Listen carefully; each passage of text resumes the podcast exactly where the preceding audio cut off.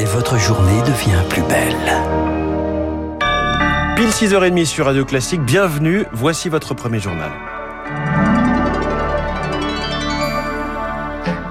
La matinale de Radio Classique avec François Geffrier. Et à la une, Charles Bonner, les tout derniers mètres du marathon présidentiel. Dernier jour de campagne avant la trêve, ce soir à minuit et le vote dimanche.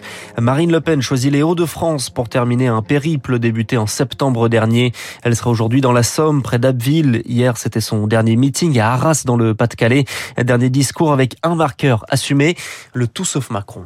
Ce débat qui pose deux visions, les nationaux et les mondialistes, se déroule dans toutes les démocraties du monde. Il est normal qu'il se tienne enfin en France, puisqu'Emmanuel Macron a voulu réduire ce rendez-vous à un référendum. Banco La question sera finalement assez simple. Macron ou la France? Emmanuel Macron de son côté joue aussi sur l'idée de référendum pour ou contre l'Europe, pour ou contre le climat. Hier, le président sortant était en Seine-Saint-Denis, venu parler logement dans un département jeune, abstentionniste et mélanchoniste. Et hier soir, il était l'invité de France 2 interrogé sur sa réforme des retraites, l'âge de départ décalé progressivement jusqu'à 65 ans en 2031 avec une clause de revoyure, comme il dit, en 2027 à la prochaine présidentielle. Alors ce n'est pas la réforme la plus populaire à gauche, il faut bien le reconnaître, mais elle est assumée par le président qui estime qu'il faut travailler plus longtemps. Si c'est une personne qui euh, travaille dans des métiers durs physiquement, elle aura des avantages qu'on va prendre en compte. Et si c'est quelqu'un, je dirais comme vous et moi, qui fait un métier euh, qui est moins physique, où il n'y a pas de critères de pénibilité, oui, nous allons travailler jusqu'à 64 ans, âge légal, au terme du mandat qui vient, si les Françaises et les Français me font confiance. Donc ça pourra être 44 ans de travail ou 45 ans de travail si quelqu'un a commencé à 20 ans. C'est bien ça alors, ça pourra être pour l'âge légal, oui, c'est tout à fait ça. Dernier déplacement aujourd'hui, Emmanuel Macron sera à Figeac dans le Lot avec un meeting prévu en fin d'après-midi et dimanche soir en cas de victoire. Le rassemblement est prévu au Champ de Mars, au pied de la Tour Eiffel à Paris. Et dans son interview hier, Emmanuel Macron était interrogé également sur l'Ukraine. Et là, dans son rôle de président, il indiquait ne pas avoir eu de contact avec Vladimir Poutine depuis la découverte de corps à Boutcha, des soupçons de crimes de guerre que les premières enquêtes semblent confirmer. Plus de 1000 corps sont dans les morgues de Kiev. À Mariupol, la chute, Vladimir Poutine revendique la prise de la ville.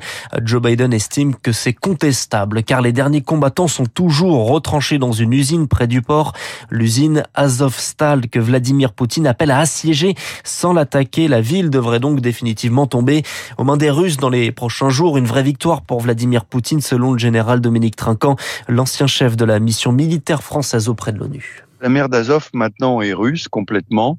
Et euh, Mariupol est le port commercial qui pourrait être utilisé euh, par euh, cette entité russe, sachant que l'autre port que la Russie a, et cette fois-ci pas sur la mer d'Azov, mais sur la mer Noire, donc juste à côté, c'est le port de Sébastopol, mais qui est avant tout un port militaire. Donc il s'agit d'avoir un port commercial qui ouvre sur la mer d'Azov, et ça permet la continuité entre la Crimée et le Donbass et donc la Russie par la terre, alors que pour l'instant la Crimée n'était reliée que par un pont avec la Russie. La Russie veut donc prendre le contrôle de tout l'est du pays du Donbass. Pour se défendre, l'Ukraine va recevoir des armes lourdes de la part des pays est-européens, dont des chars de combat, des véhicules blindés, annonce du ministre de la Défense allemand. Pendant ce temps, la Russie tente de s'imposer dans les territoires qu'elle contrôle déjà. Le président ukrainien Volodymyr Zelensky les accuse de préparer de faux référendums dans les villes de Kherson et Zaporizhia. Et derrière le conflit armé se cache aussi un conflit religieux. ce dimanche, les catholiques orthodoxes célèbrent Pâques. L'ONU et le pape demandent à l'occasion une trêve, car en Ukraine, deux tiers de la population est orthodoxe, mais au sein de la communauté, une scission se dessine entre les églises rattachées au patriarcat historique de Moscou et les autres à celui de Kiev. La rupture date de 2014, Marc Tédé, depuis l'annexion de la Crimée. Dès les premiers jours, l'invasion russe en Ukraine a reçu la bénédiction du patriarche Kirill de Moscou, qualifiant les résistants ukrainiens de force du mal.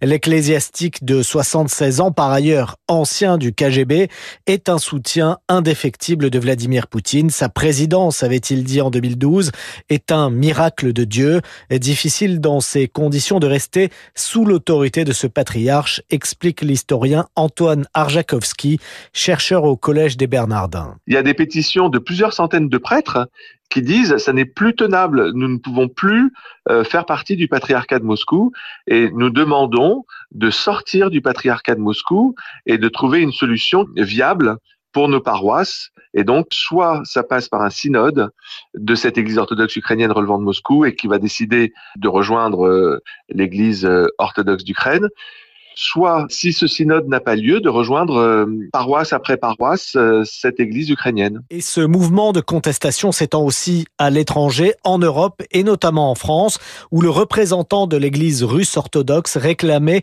dès le début du mois de mars au patriarche Kirill de désavouer la guerre en Ukraine. Marc Tédé au Royaume-Uni, Boris Johnson n'en voit pas la fin. Fait rare, les députés britanniques saisissent le comité des privilèges. En clair, une enquête est ouverte sur le Partygate, les fêtes clandestines au 10 Standing Street pendant le confinement. Le Premier ministre a écopé d'une amende. Il devra désormais prouver qu'il n'a pas trompé le Parlement dans ses explications.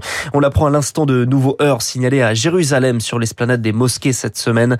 Des frappes ont répondu à des tirs de roquettes depuis la bande de Gaza. En Corse, la justice se donne un mois pour répondre à la demande d'aménagement de peine des deux autres condamnés de l'affaire Erignac. La Cour d'appel de Paris se prononcera le 19 mai pour un incendie et le 12 mai pour Pierre Alessandri. Les deux hommes demandent à pouvoir quitter la prison de Borgo euh, en journée pour travailler et à devoir y retourner seulement la nuit. On termine avec la mort de Jacques Perrin. Il avait toutes les casquettes de réalisateur de films, de documentaires, Le Peuple Migrateur en 2001, casquette de producteur, Z de Costa Gavras, mais surtout d'acteur, le crack, le crap tambour, les choristes ou encore récemment dans Goliath, acteur mais aussi chanteur dans Les Demoiselles de Rochefort. Je l'ai cherché partout, j'ai fait le tour du monde, de Venise à Java, de Mania encore, de Jeanne à Victoria, de Vénus en Joconde. Je ne l'ai pas trouvée et je la cherche encore. Chanteur Jacques Perrin ici.